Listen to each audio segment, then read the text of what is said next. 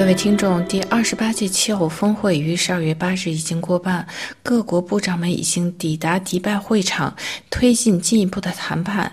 另外，本届峰会已经取得促进气候行动的重要资金承诺。第二十八届气候峰会于八日谈判扩办。本届峰会主席贾比尔表示，与会各国作出最新承诺，有助于促进气候行动，也是本届峰会关注各国气候措施进展的议题之一。集资以便进一步推进各国减排行动，也取得了积极成果。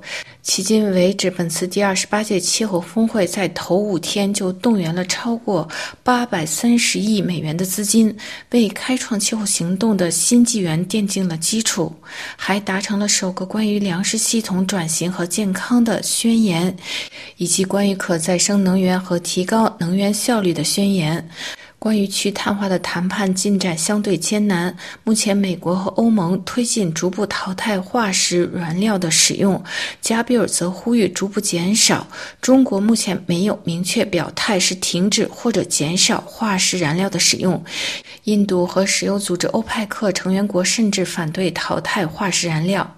另外，本届峰会的组织者表示，关于十一项承诺和宣言已经启动，并获得了历史性的支持。在本届峰会的第一场会议上就达成了协议。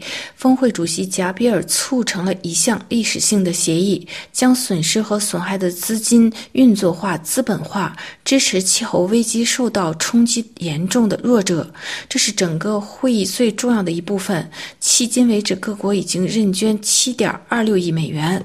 目前，本届峰会还为绿色气候基金补充了三十五亿美元的新资金，为适应基金提供了一点三三六亿美元，向最不发达国家的资金提供了一点二九三亿美元，为气候变化特别基金提供了三千一百万美元等。